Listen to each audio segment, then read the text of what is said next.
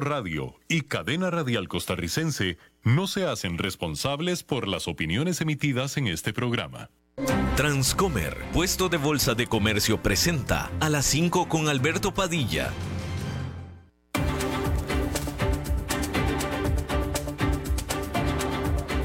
Inicia a las 5 con Alberto Padilla un programa diseñado con el objetivo de llevarte diariamente un tema de actualidad, acompañado siempre de reconocidos editorialistas, de lunes a viernes a las 5 de la tarde por CRC 89.1 Radio, a las 5 con Alberto Padilla.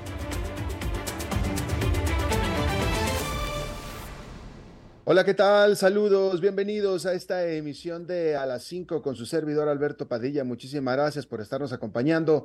Gracias por estar ahí. Le mando cálidos saludos desde la señal de CRC 89.1 Radio en San José, Costa Rica, desde donde estamos transmitiendo hasta el punto, en el tiempo y en el espacio en el que usted nos está escuchando, porque estamos transmitiendo en, por, vías, por varias vías simultáneamente, por ejemplo, en Facebook Live, en la página de este programa a las 5 con Alberto Padilla. Estamos disponibles también en el canal de YouTube de este programa. Estamos también en podcast, en las principales eh, plataformas para ellos, Spotify, Apple Podcast, Google Podcast y otras cinco importantes plataformas más. Aquí en Costa Rica, este programa que sale en vivo en este momento a las 5 de la tarde, se repite todos los días a las 10 de la noche aquí en CRC 89.1. En esta ocasión me acompaña al otro lado de los cristales, tratando de controlar los incontrolables, el señor David Guerrero y la producción general de este programa, siempre poderosa, desde Bogotá, Colombia, a cargo del señor Mauricio Sandoval. Hay que comenzar diciéndole que Úrsula von der Leyen, presidente de la Comisión Europea, arribó a la capital de Ucrania, Kiev, para reuniones con el presidente Vladimir Zelensky. Estas reuniones serán eh, acerca de la eventualidad de que Ucrania se una a la Unión Europea.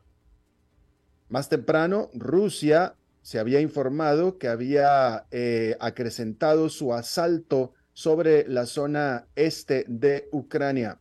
El presidente Zelensky dijo que la situación en el este de su país se ha vuelto más dura, fue lo que dijo al tiempo que las fuerzas rusas están avanzando cerca de la ciudad de Bakhmut. Sin embargo, tropas ucranianas ahí de manera callada se han mostrado confiados en mantener sus posiciones frente al enemigo. Hay que recordar aquí una cosa respecto de la visita de la presidenta de la Unión Europea y, nada más para no confundir un par de temas. Una cosa es la Unión Europea, otra cosa es la OTAN. Ucrania había mostrado, sobre todo con Zelensky, había mostrado intenciones de unirse a la Unión Europea, pero siempre dijo que no quería unirse a la OTAN. Hay que recordar, la Unión Europea es una unión económica, la OTAN es una alianza militar. El problema que tenía siempre, bueno, en realidad Rusia iba a decir que Rusia el problema que tenía era de eh, Ucrania unirse a la, a la OTAN, pero la verdad es que Rusia también tenía problema con Ucrania unirse a la Unión Europea, con todo y que la Unión Europea es una unión económica, pero hay que distinguir las dos cosas. Ucrania nunca tuvo la intención y nunca quiso unirse a la OTAN. Sí quiso y quería unirse a la Unión Europea, y eso es y eso tampoco Rusia lo quería. Hay que decir eso, hay que establecer eso. Hay que decir que, ya que estamos hablando de la Unión Europea, el Banco Central Europeo aumentó su tasa de interés de referencia por medio punto porcentual para alcanzar el 2,5% y ya adelantó que prácticamente habrá otro aumento similar en marzo. La inflación de la zona europea ha estado disminuyendo, sobre todo por una caída en los precios de la energía. Sin embargo, permanece en 8,5%, que es considerado bastante alto.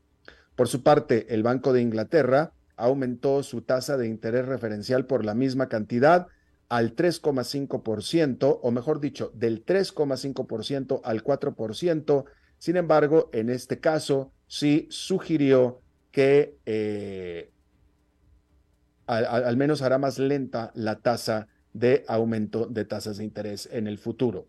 No que hará una pausa, pero que sí disminuirá eh, la próxima, en la próxima reunión de política monetaria. Hay que decir que eh, el banco más grande de la economía más grande de Europa, que es el Deutsche Bank, el principal banco de Alemania, en este, las acciones de este cayeron por alrededor de cinco puntos porcentuales después de que este banco no cumpliera con las expectativas de los analistas hacia para el cuarto trimestre del año pasado, sobre todo en lo que se refiere a la rentabilidad, a las utilidades. Eh, a pesar de este número un tanto débil hacia los últimos tres meses del año pasado, este banco tuvo lo que fue un excelente 2022 en el que dobló prácticamente sus utilidades netas a 6 mil millones de dólares, que es un récord en 15 años.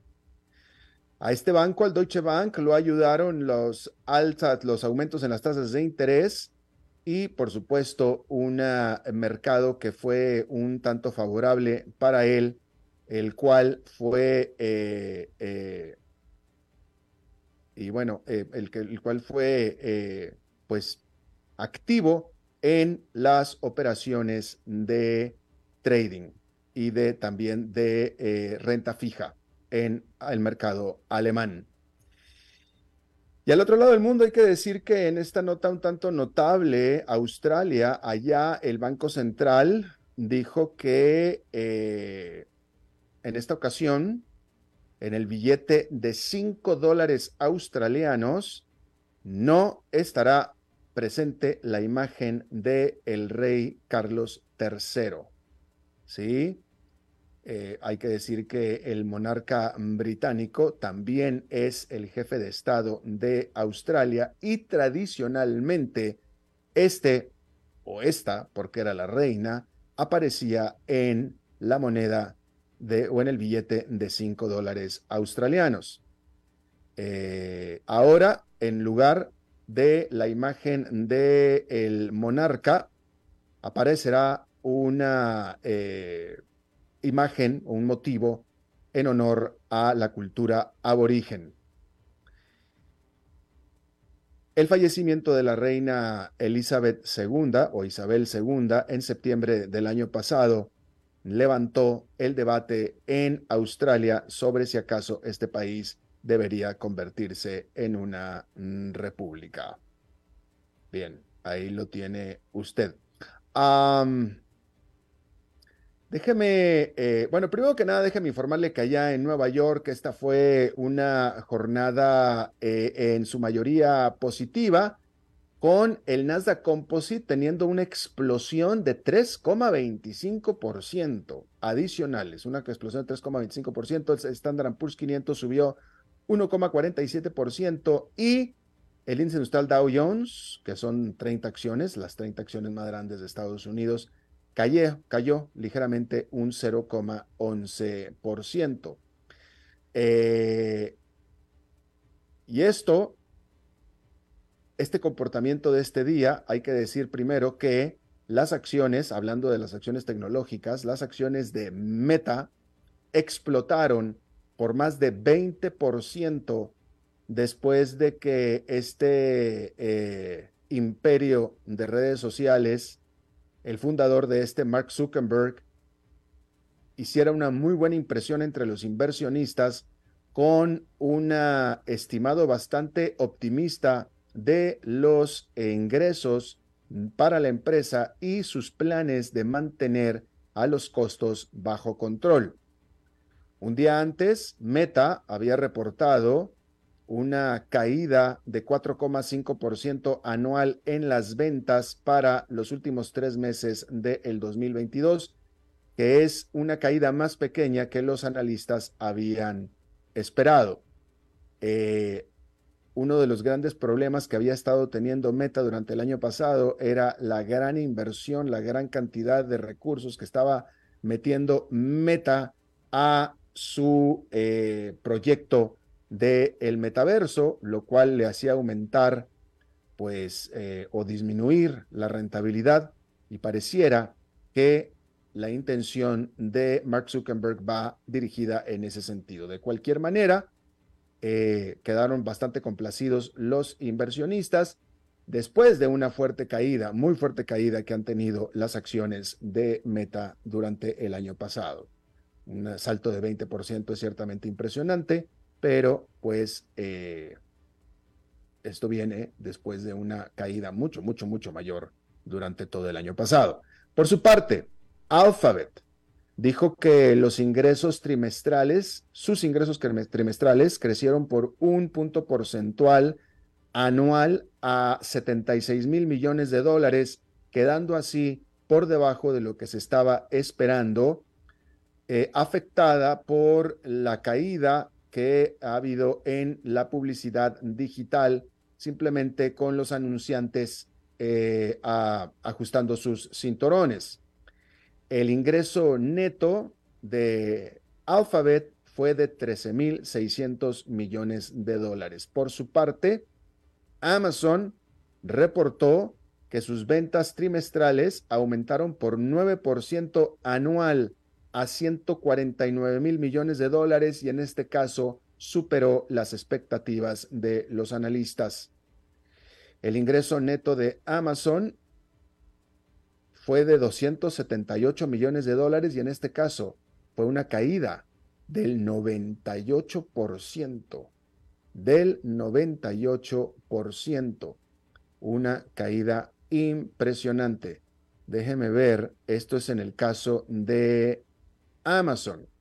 Vamos a ver si le puedo decir en este momento cuál fue el comportamiento de la acción de Amazon en este día después de este resultado.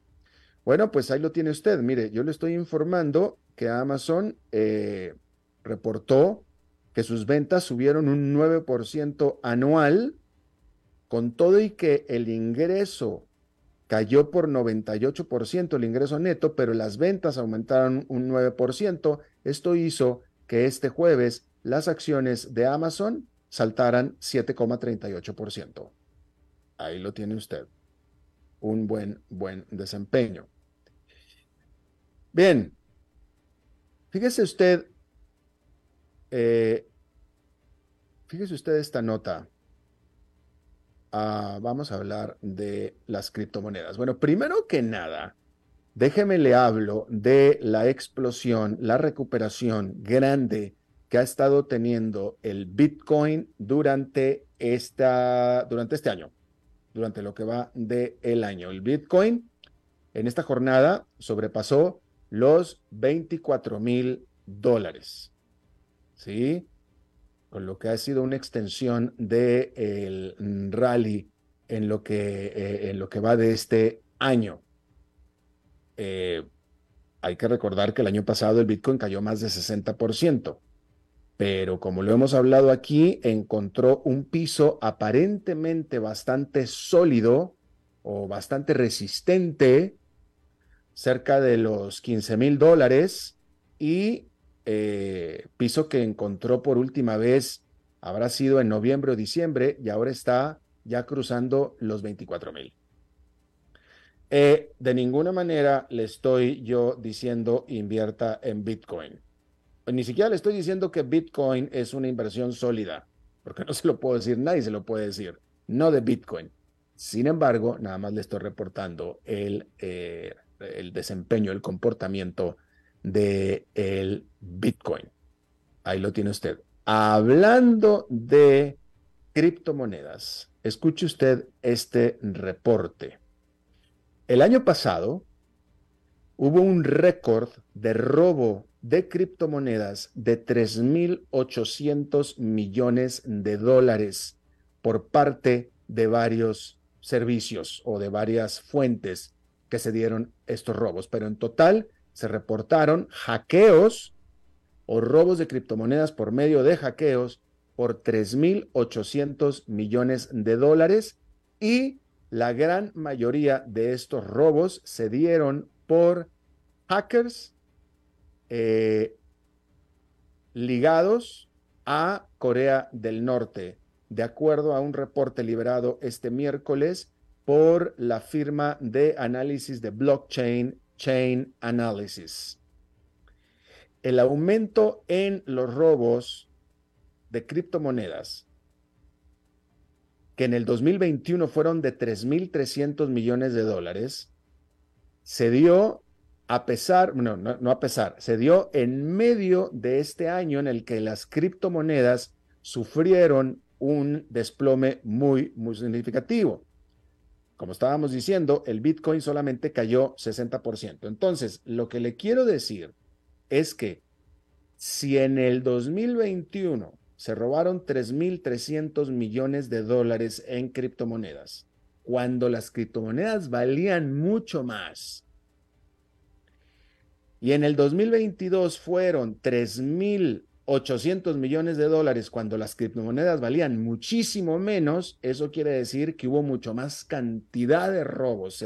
Eh, la actividad de robos en el 2023 fue mucho mayor que la que se dio eh, eh, en el 2022, fue mucho mayor que la que se dio en el 2021. ¿Me explico? Simplemente sacándolo por la diferencia de valor. ¿Sí? Se robaron muchísimo más criptomonedas en el 2022 que en el 2021. ¿Sí? Eh, de acuerdo a este reporte, de nuevo, Corea del Norte es uno de los principales eh, líderes de estos eh, robos.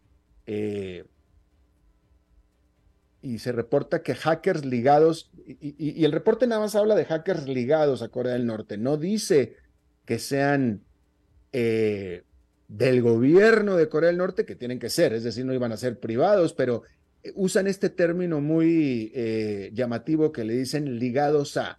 No alcanza a decir el reporte trabajan para, pero sí dicen ligados a. ¿Cuál sea la diferencia? No sé, pero claramente el reporte es cuidadoso en decir que son ligados a. Uno pensaría que es que trabajan para, pero si no lo dicen así, debemos de suponer que no tienen la evidencia para afirmar que trabajan para, pero solamente sí que, que son ligados a. De nuevo, cualquiera que vaya a ser la diferencia. Pero bueno, se reporta que estos hackers ligados a Corea del Norte robaron 1.700 millones de dólares de estos 3.800 que se robaron eh, a través de varios hacks a lo largo de todo el 2022. Y estos 1.700 millones de dólares que se robaron es un salto mm, significativo con respecto a los 429 millones de dólares que se habían robado en el año anterior.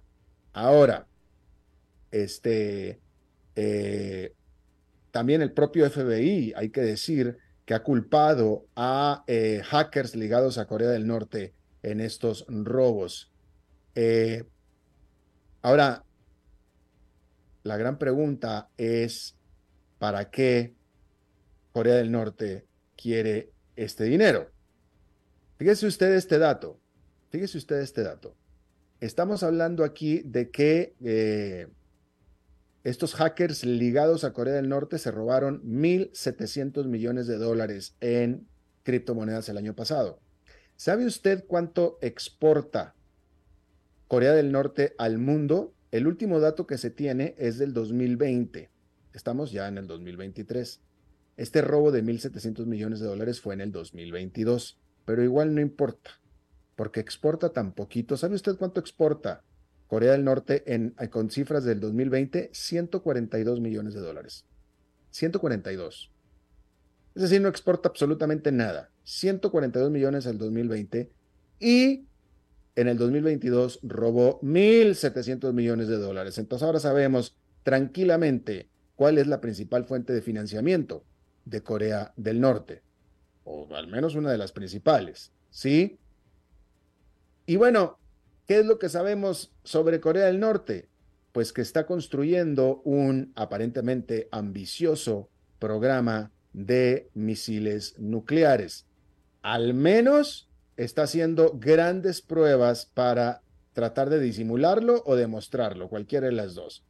Pero entonces sería fácil pensar que estamos viendo que Corea del Norte estaría financiando este programa nuclear por medio precisamente de robos de criptomonedas. ¿Sí? El reporte también habla de que en este 2023 se espera que vaya a haber un gran, gran avance en ciberseguridad para impedir precisamente estos eh, robos, sobre todo montado en los avances que ya se venían dando desde el año pasado, por ejemplo. Simplemente, o sea, un gran avance por parte de las empresas para protegerse y de las autoridades para perseguir e incluso hasta recuperar lo robado en este tipo de hackeos. Hay que decir que eh, el FBI eh, recuperó 30 millones de dólares en criptomonedas robados en un caso en particular el año pasado. Entonces el reporte es bastante optimista en este sentido. Pero bueno, ahí está. Me pareció muy interesante compartir esto con ustedes. Bien. Ahora quiero volver a referirme a este caso que yo le he estado presentando desde hace una semana, que fue cuando se presentó, que es este caso del el grupo Adani de la India. El grupo industrial Adani o empresas Adani es uno de los grupos industriales más grande de la India. Y la India ya es un país bastante grande en cuanto a grupos industriales. Entonces, cuando estamos hablando de la India y estamos hablando de un gran grupo industrial, realmente estamos hablando de un gran grupo industrial. Este grupo industrial eh, fue atacado por un reporte de una firma estadounidense, una firma eh, de investigación de empresas, una firma que a eso se dedica, a investigar empresas para reportar sobre ellas pero que también al mismo tiempo se dedica a vender en corto. Eh, y bueno, esta empresa, Hindenburg Research, sacó un eh, letal informe acerca del grupo Adani, que tiene un fundador, que es el hombre que era hasta hace una semana el hombre más rico de todo Asia, un industrial de 60 años de edad tan solo, que creó y fundó este grupo desde cero hasta ser uno de los más grandes de la India y de Asia y él convertirse en el hombre más rico de Asia.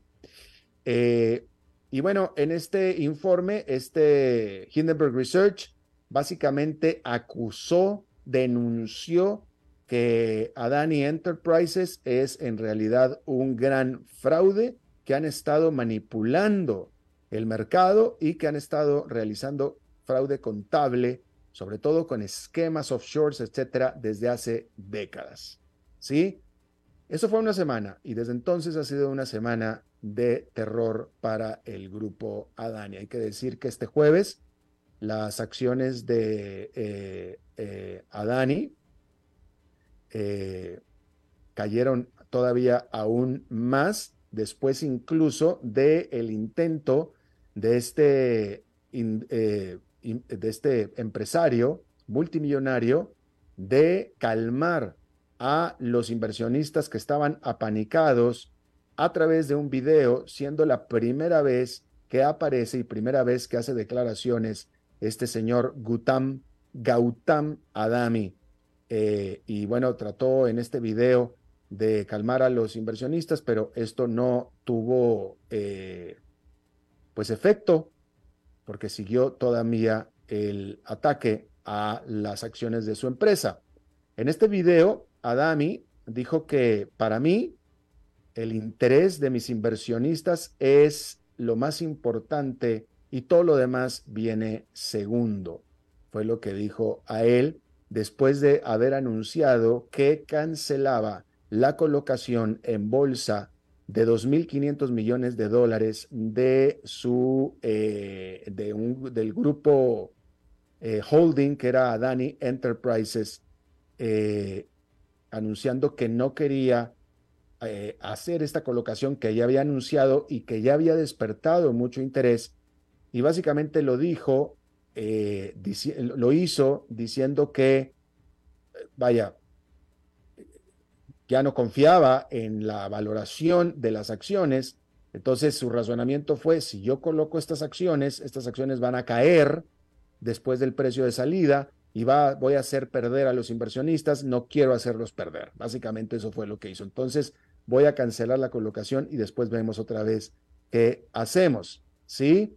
Eh, y bueno, pero de nuevo, esto no calmó a los inversionistas y las acciones de eh, Adani Enterprises cayeron otro 25%, eh, mientras que las acciones en las otras compañías del grupo cayeron entre 5 y 10%. Em, es, es, tan grande este grupo, este conglomerado, que eh, este fundador tiene varias empresas que todas están listadas en bolsa con diferentes nombres. Figúrese usted eh, un, pues no sé, vamos a hablar de Carlos Slim, ¿sí? que es propietario de Claro, por ejemplo. Entonces, Claro tendría sus propias acciones listadas en bolsa. Eh, Telmex tiene sus propias acciones listadas en bolsa.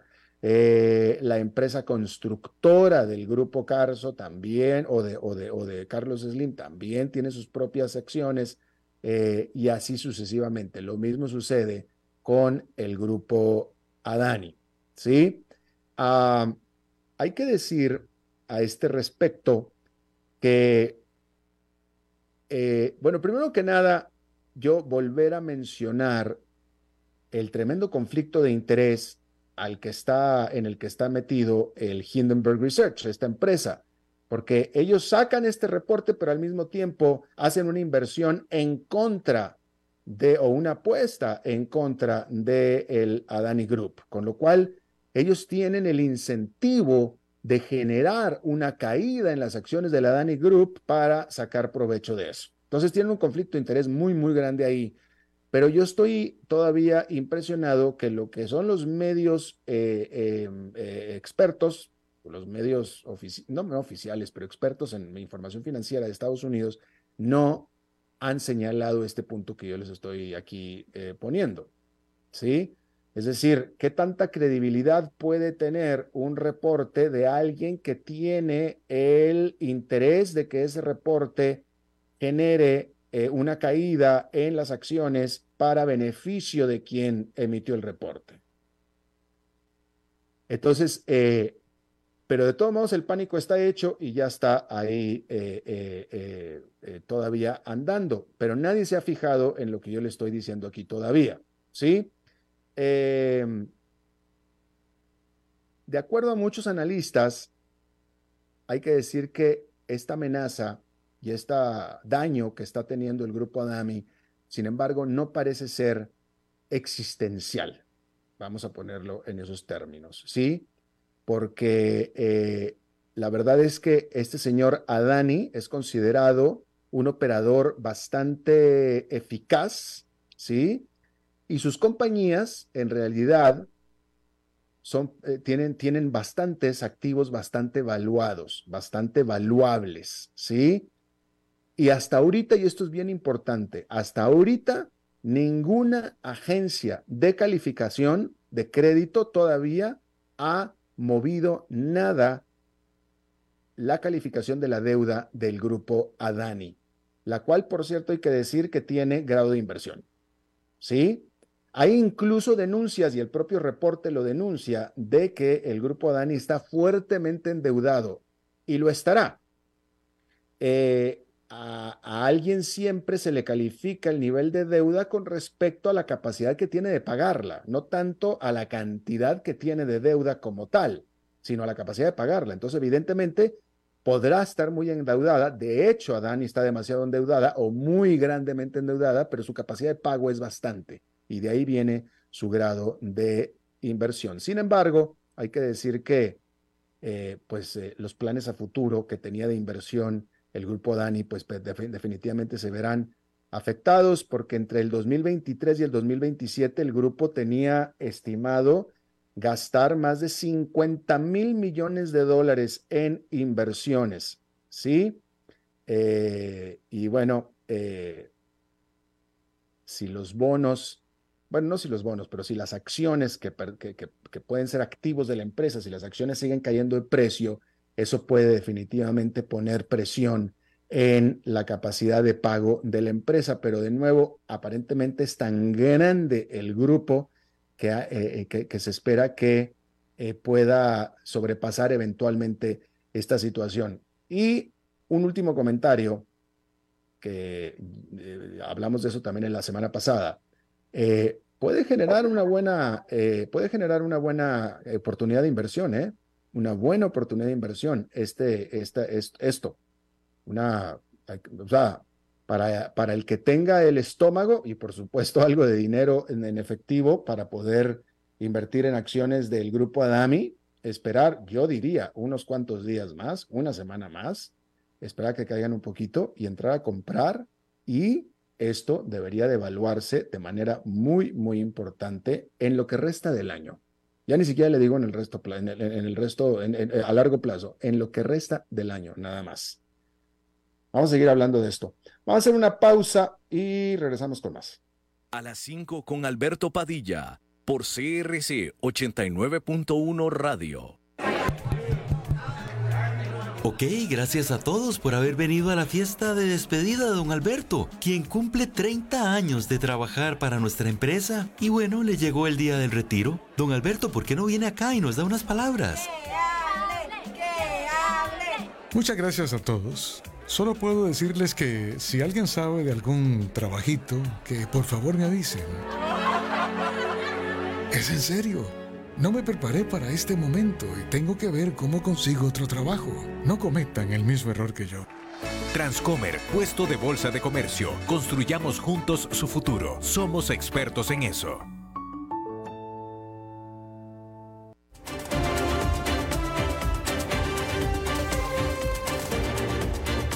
Seguimos escuchando a las 5 con Alberto Padilla. Bueno, como cada jueves tenemos la visita de un buen amigo de este programa, alguien muy querido, un buen debatista, un buen polemista, diría yo, un buen comunicador, el señor Dado, el señor enfadado. ¿Cómo está usted, señor Dado? Con los huevos al piso, Alberto, con todo esto que está pasando. Disculpame que entre directamente en el tema, ¿no? Pero. ¿Qué está eh, pasando? ¿Qué lo tiene tan mal?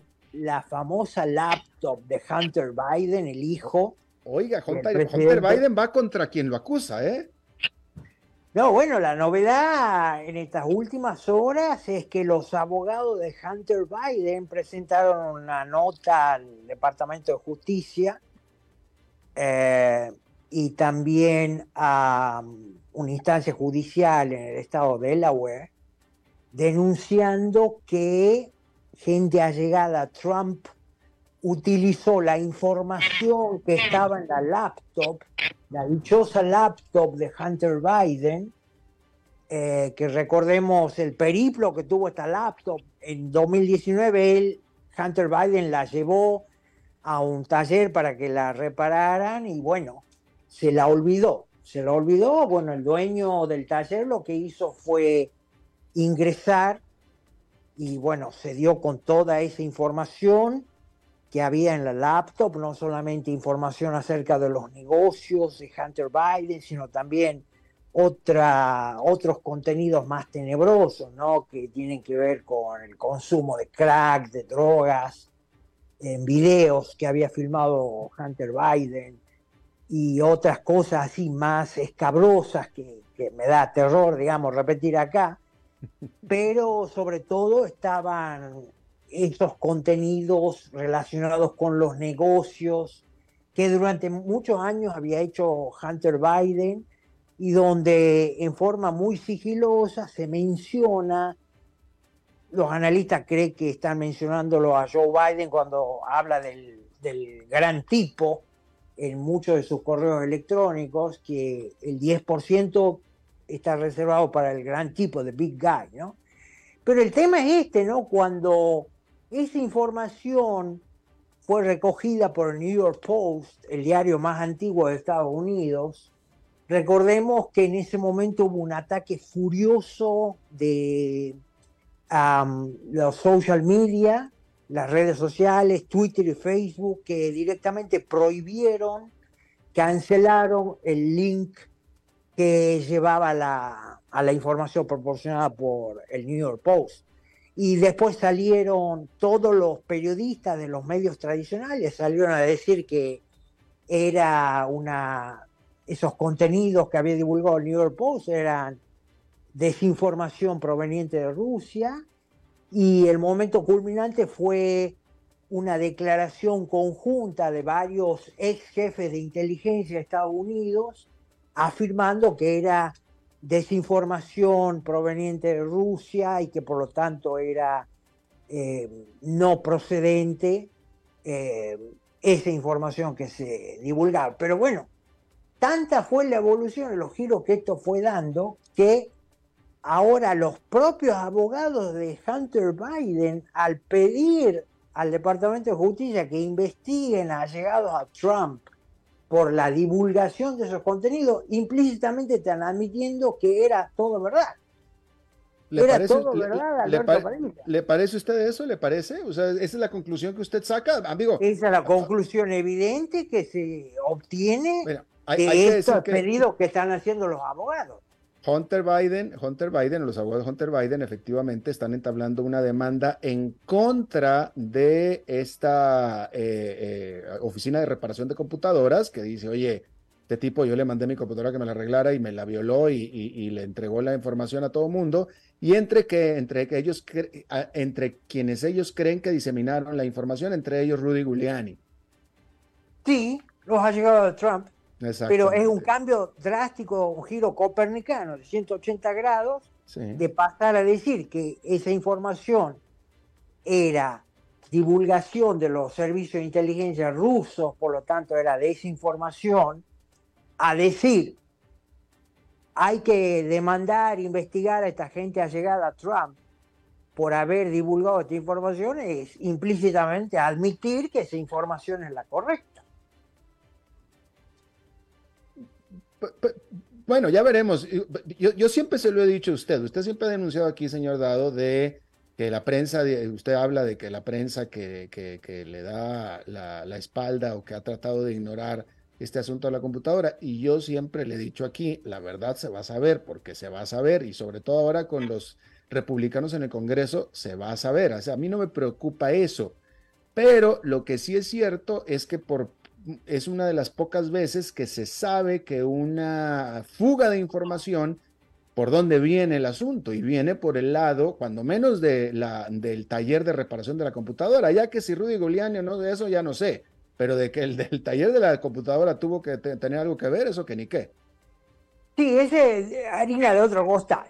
Es harina de otro costal. Pero lo que estamos aquí analizando son dos cosas que los propios abogados de Hunter Biden están reconociendo implícitamente que esa información existió y segundo que hay todo un establishment de, comenzando por estos jefes de inteligencia que se supone tienen un deber ético de perseguir la verdad, digamos, cuando se trata de los intereses nacionales, y los medios de comunicación tradicionales, los medios de comunicación dominantes que han protegido y en alguna medida siguen protegiendo desde el momento que no le ponen el foco de la información o la atención noticiosa, siguen protegiendo a la familia Biden a esta altura y esto está a la vista, creo, a esta altura una de, las más corruptas de la historia de Estados Unidos. Eh, déjeme le pregunto esto, ya para terminar con. Sí, déjeme le Si usted, vamos a suponer que usted, la computadora de Don Enfadado, usted se la manda a eh, una eh, a una taller de, de, computadora para que se la arregle porque le está fallando. Y usted empieza a correrse chismes, empiezan a correrse chismes de que la computadora del señor Enfadado tiene tal o cual cosa, bla, bla, bla, bla y usted lo niega, usted niega esos chismes porque usted dice, oiga, no, eso, eso no hay en mi computadora, pero sin embargo, voy a demandar al dueño del taller de computadora porque este tipo está sacando información que encontró en mi computadora. Eso en su pensar significaría que sería una aceptación de que esos chismes son verdad. Así eh, lo indican los datos. ¿Usted se quedaría callado? ¿Usted, se, quedaría, callado? ¿Usted no demandaría al, dueño de la, del taller de computadora? Si yo fuera Hunter Biden, o sea, un tipo corrupto, enfermo, Silvaria. bueno, pues ahí, está. Pues ahí está. Señor Dado, este, le agradezco muchísimo su, su comentario, siempre balanceado y objetivo, fair and balanced. Eh, siempre con el objetivo, la agenda mía, como te he dicho siempre, lo sabe la audiencia, es la libertad y, la verdad. y, así, y así lo tomamos y así lo toman también los, comentarios de la gente que lo sigue usted, señor Dado. Le agradezco muchísimo. A la orden, París, un abrazo a Pero y decir de nuevo, y de, de, mí se va a acordar, sea lo que sea, si había algo en esa computadora comprometedor, ilegal, se va a saber. Tarde o temprano se va a saber, señor Dado. Sí, a pesar de la gente que protege esa información, ¿no? Se va a saber. Usted va a ver que se va a saber. Eso, no me cae la menor duda. Bueno, muchas gracias. A la orden, Padilla. Saludos a la audiencia. Igualmente para usted. Vamos a hacer una pausa rapidita y regresamos con más. A las 5 con Alberto Padilla por CRC 89.1 Radio. Ok, gracias a todos por haber venido a la fiesta de despedida de don Alberto, quien cumple 30 años de trabajar para nuestra empresa. Y bueno, le llegó el día del retiro. Don Alberto, ¿por qué no viene acá y nos da unas palabras? Muchas gracias a todos. Solo puedo decirles que si alguien sabe de algún trabajito, que por favor me avisen. Es en serio. No me preparé para este momento y tengo que ver cómo consigo otro trabajo. No cometan el mismo error que yo. Transcomer, puesto de bolsa de comercio. Construyamos juntos su futuro. Somos expertos en eso.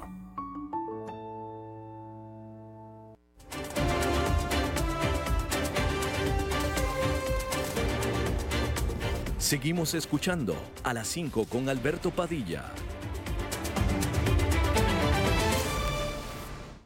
Bueno, pues muchísimas gracias por estar eh, con nosotros. Em, vamos a hablar de, vamos a, Colombia, a hablar de Colombia. el presidente Gustavo Petro lleva algunos meses en el país y parece ser que, de acuerdo a la información que tenemos, está empezando a eh, desarrollar, eh, a desplegar lo que será su plan de gobierno y eh, pues está causando olas, por decir lo menos. Eh, por lo pronto ya salió alguien que era eh, bastante respetado, una figura de muy alto nivel, que era el presidente de Ecopetrol, de la empresa petrolera de Colombia, que era alguien bastante, pues, con, con, un buen resumen y con un buen desempeño, y salió, salió entre otros movimientos más.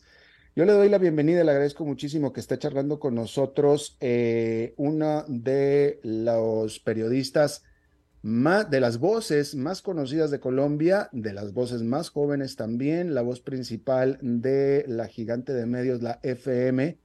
Y tengo que decirlo porque es la verdad, excelente amigo mío de muchos años, lo considero casi un hermano, mi querido Luis Carlos Vélez. ¿Cómo estás, Luis Carlos? Alberto, qué placer escucharte eh, y lo primero que tengo que decir es que sospechosamente la voz del el señor Dado se me hace muy conocida, uno, y dos, quiero decir que estoy completamente de acuerdo con todo lo que he expresado en tu programa en lo anterior. Y tengo la percepción de que tú no estás muy de acuerdo con él, cosa que, que me preocupa.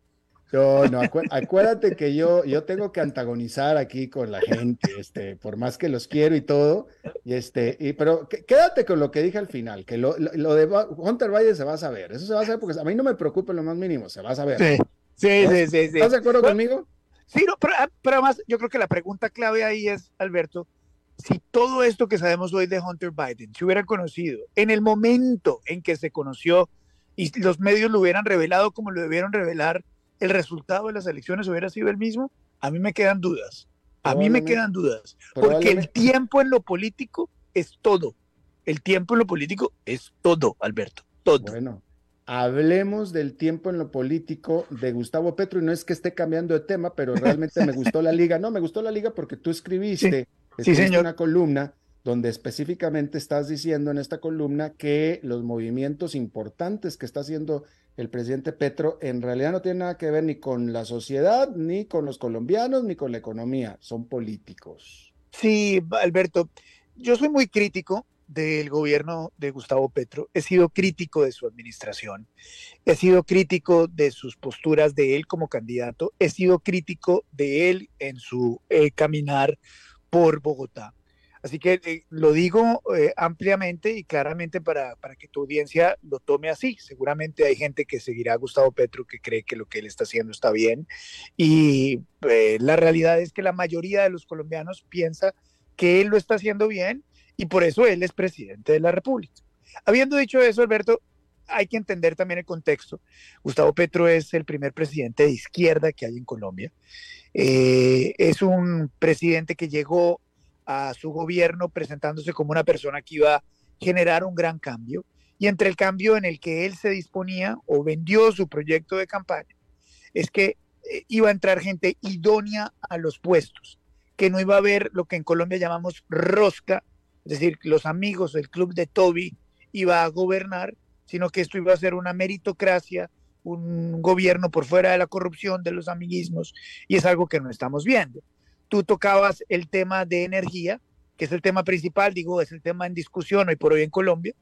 Eh, tenemos una ministra de Minas y Energía que no conoce el tema, es una activista, es una filósofa, no es una persona que conoce el tema petrolero, y es una persona que cada vez que habla comete errores técnicos, comete errores eh, que demuestran su falta de conocimiento en el tema.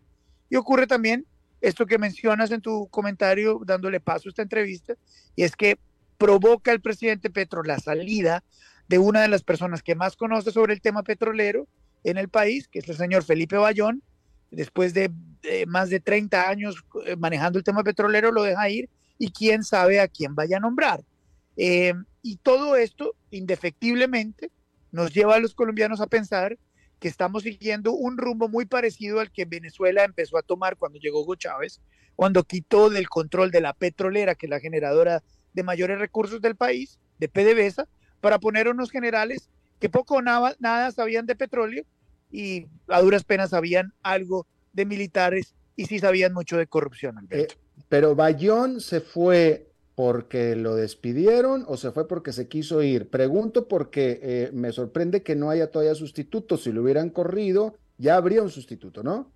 Bueno, ahí hay dos cosas. La primera, eh, Felipe Bayona es un profesional, no ha admitido que el gobierno lo ha presionado para irse, pero sí se sabe desde hace mucho rato que lo están presionando para irse. Eh, él ha tenido encontrones, no directamente con el presidente Gustavo Petro, pero sí en términos eh, de filosofía de hacia dónde tiene que ir la estrategia petrolera nacional y él al final permite, eh, se, da el espacio para dar un paso al costado. Mm. Sobre que no haya una persona en este momento nombrada no significa que sí haya una persona pensada. Hay varios candidatos para ese puesto de Ecopetrol, pero el, el presidente Gustavo Petro no ha sido característico de ser una persona prolija en términos de nombramientos, Ecopetrol no es la única entidad donde no hay nombramientos en este momento. Hay todavía, a pesar de que el presidente está nombrado y trabajando ya hace varios meses, no hay nombramientos en varias carteras y lugares importantes del país. Bien, eh, tú estabas eh, estableciendo en tu artículo en Semana que, eh, bueno, pues está solo lo de Ecopetrol, pero aparte de las últimas, ha hecho una serie de decisiones últimamente el presidente eh, Petro en relación a los servicios públicos y etcétera. ¿Cuál es la raíz de, cuál, es el problema fundamental de todo esto? Es, interesante, es, ese, ese tema de los servicios públicos para tu audiencia internacional, Alberto, es un tema importante porque en Colombia el manejo de los servicios públicos está a cargo de unas superintendencias, de unas entidades desligadas a la presidencia de la República. El presidente Gustavo Petro anunció la semana pasada que él va a tener el control y de la supervisión y ejecución de los servicios públicos en el país. Em, muy difícil, muy complejo, porque las empresas que proveen servicios públicos en Colombia, como son en muchos países latinoamericanos, eh, son empresas privadas y empresas privadas que han llegado a Colombia, en este caso, obedeciendo a unas condiciones de contratos establecidas en el pasado que les ha permitido llegar y hacer inversiones en el país. Cuando el presidente Gustavo Petro hace el anuncio de que los servicios públicos van a quedar ahora bajo la supervisión directa de la presidencia de la República, pues muchos empiezan a pensar qué es lo que va a hacer Gustavo Petro con esta supervisión de los servicios públicos. Va a acabar con los contratos de las empresas privadas, pero, pero, pero eh, estaban muy mal los servicios públicos en Colombia, necesitaban un remozón. No, no, no, no, no, pues obviamente hay espacio como en todos los países latinoamericanos para mejorar. Ah, obviamente hay espacio como en todos los países latinoamericanos para que las tarifas se regulen. Obviamente hay espacio para mejorar, pero, pero, no, es, no es, uno de los principales problemas de Colombia. Esa, esa no es la discusión, Alberto. La discusión es qué hacen los gobiernos de izquierda con los servicios públicos. Mm. ¿Qué hacen los gobiernos populistas con los servicios públicos? El, Estado no se caracteriza por ser el mejor eh, organizador de los servicios públicos. que esto eventualmente volviera al, Estado sería retroceder o no. Y ni tampoco, pregunto, ni tampoco es uno de los problemas más apremiantes de Colombia. Sin duda. Colombia tiene una cantidad de problemas enormes, como todos los que tienen los países latinoamericanos. Estamos En, una, en un problema económico gigante, estamos en un problema inflacionario enorme, estamos en un problema social gigantesco. Colombia tiene un montón de problemas, pero ¿sabe qué pasa con los servicios públicos, Alberto? Eh, dan votos. Mm. Cuando usted se pelea con las multinacionales que proveen energía, que mm. proveen eh, eh, recolección de basuras, pues la gente aplaude. A la gente le encanta que le bajen los precios de las cosas. A, a mm. mí también. El problema es sostenerlos en el tiempo. Claro. El problema es generar las condiciones. Y, el, problema son los gobiernos populistas que utilizan esto para recoger votos. Bueno, y ahora otra, otra propuesta más de Petro que me recuerda también a la propia que hizo eh, Manuel Andrés Manuel López Obrador en México respecto del sistema de salud de Colombia. Igual que en México, el sistema de salud de México necesitaba una reforma, necesitaba cambios. El de Colombia estoy seguro que también. Sí. Y ahora resulta que viene una propuesta que, pero parece que es incluso peor que lo que se tenía. En el caso de México así fue, pero por las quejas en Colombia parece que también por ahí va. Totalmente de acuerdo contigo, Alberto. Estamos viendo un advenimiento de un liderazgo latinoamericano trasnochado. Andrés Manuel López Obrador, tú haces un paralelo perfecto. Andrés Manuel López Obrador, o mejor, Gustavo Petro, es la versión colombiana de Andrés Manuel López Obrador con una visión del Estado adusta, vieja, que no sirve, que a través de los años se fue cambiando en nuestros países para lograr cierto avance, que devuelve a nuestros países a una centralización del poder en la presidencia y en el Estado, que nos habíamos quitado de eso en nuestros países latinoamericanos porque el Estado es ineficiente y corrupto eh, donde hay nidos de ratas, donde se reparten los puestos y hay poco para la gente, y donde esos señores hacen todo esto es para ganar dinero y votar. Ya nos habíamos quitado ese problema de encima. Y llegan señores como Andrés Manuel López Obrador, como Cristina Fernández de Kirchner, como Lula, como Petro, a echarle unos cantos de sirena a la gente de que ellos van a traer el cambio y lo que nos llevan es al pasado. Entonces, Gustavo Petro, como Andrés Manuel López Obrador, nos están metiendo rápidamente en una autopista del subdesarrollo que habíamos creado, creído haber dejado atrás hace unos años. No sin decirte lo siguiente, Alberto, que tú lo, lo, subrayabas en tu anterior eh, apelación. Es que evidentemente, si hay, si hay espacio para mejorar, si hay espacio para cambiar, pero hay que ir para adelante, no hay que ir para atrás como el cangrejo. Y en ese respecto, ¿cuál es el problema con la propuesta o plan de reforma del sistema de salud de Petro? Eh, Gustavo Petro, eh, mira, lo, primero es que se conoce muy poco sobre la reforma de salud, pero lo que sí se conoce es que la ministra que él ha puesto es una persona activista en el tema del servicio de salud en Colombia.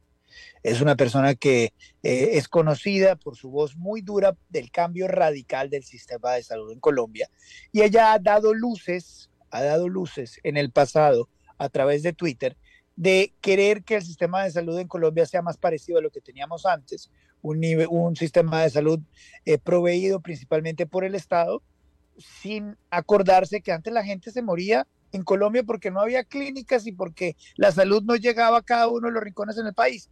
Colombia hoy por hoy, según datos de la OCDE, es uno de los países con mayor penetración del sistema de salud en América Latina y en los países de la OCDE. Te voy a decir algo, Alberto. Yo vivo en Estados Unidos hace más de 20 años.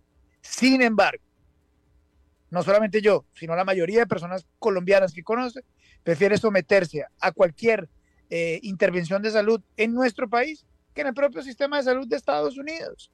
No es malo. Y te voy a dar otro dato. En Colombia, la gente no murió de COVID de la manera en que murieron en otros países. Gracias a un sistema de salud mixto que tenemos y que no mató a la gente con altos costos para solucionarle su problema de salud. Interesante. Por último, Luis Carlos, en los últimos dos presidentes o las últimas dos presidencias de Colombia estuvieron indubitativamente marcadas por el tema de la violencia, de la seguridad, de la pacificación. Con Petro, desde que llegó, que lleva unos escasos seis meses en el poder, de, al menos desde afuera, no se habla más de la seguridad y de la pacificación en Colombia. ¿Ese ya pasó ese tema? ¿Ya está pacificado Colombia? ¿Ya hay paz? ¿Ya hay seguridad? E, e, es, es muy extraño, Alberto, e, em, que ese sea el fenómeno que además es real, eh, que esté pasando sobre la administración de Gustavo Petro cuando esa es su bandera principal.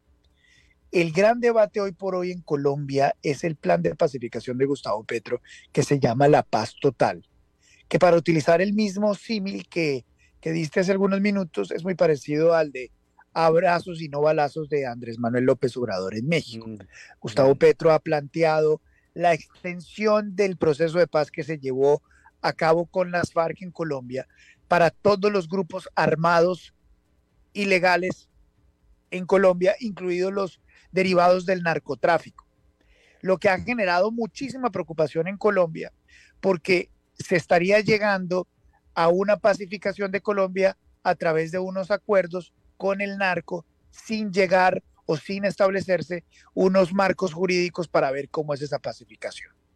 El 31 de diciembre, Gustavo Petro anunció de forma unilateral, imagínate esto, a través de un Twitter que había una paz un cese al fuego bilateral con todos los grupos al margen de la ley en Colombia. Lo hizo por Twitter. En mm. menos de 24 horas, el ELN, que es una de las organizaciones armadas más grandes del país, guerrilla, narco, dijo que no tenían ningún acuerdo con el gobierno colombiano. Sin embargo, los narcotraficantes se quedaron callados y en las últimas semanas se ha venido conociendo que grupos narcotraficantes se quieren someter a este proceso de paz que el gobierno de Gustavo Petro propone. ¿De qué estamos hablando? Estamos poniendo un tapete rojo a los Pablo Escobar del 2023 en Colombia para que se sometan a la paz en Colombia y no paguen un día de cárcel. ¿Y ustedes creen que por llegar a un acuerdo de paz con estos tipos vamos a dejar de ser uno de los países que mayor producción de droga, de coca produce en América Latina? Es de locos, es una fábula. Lo que muchos tememos en Colombia es que se esté llegando a un acuerdo con los narcos para darles una palmadita en la espalda, unos besos en la mejilla un borrón y cuenta nueva para estos tipos, eh, con el solo objetivo de perpetuarse en el poder de parte de Gustavo Petro, que eso nos preocupa a muchos colombianos de bien. Claro. Bien, pues Luis Carlos Vélez, periodista, eh, conocido periodista colombiano de la FM, de Univisión también, eh, y bueno, columnista. te agradezco muchísimo, colega, buen amigo, que hayas charlado con nosotros en esta ocasión. Alberto, sabes que te admiro, te aprecio, sigo con tus pasos todos los días y es un, es un honor estar en tu, en tu radio hasta ahora. Un abrazo enorme para ti y tus oyentes. Gracias, Luis Carlos. Saludos a todos ustedes. Bien, eso es todo lo que tenemos por esta emisión de A las 5 con su servidor Alberto Padilla. Muchísimas gracias por habernos acompañado. Espero que termine su día en buena nota, en buen tono y nosotros nos reencontramos en 23, en 23 horas. Que la pase muy bien.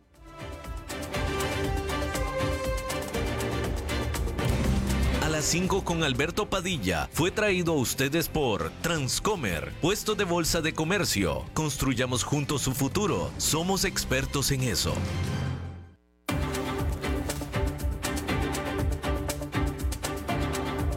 Concluye a las 5 con Alberto Padilla Un programa diseñado con el objetivo de llevarte diariamente un tema de actualidad, acompañado siempre de reconocidos editorialistas, de lunes a viernes a las 5 de la tarde por CRC 89.1 Radio, a las 5 con Alberto Padilla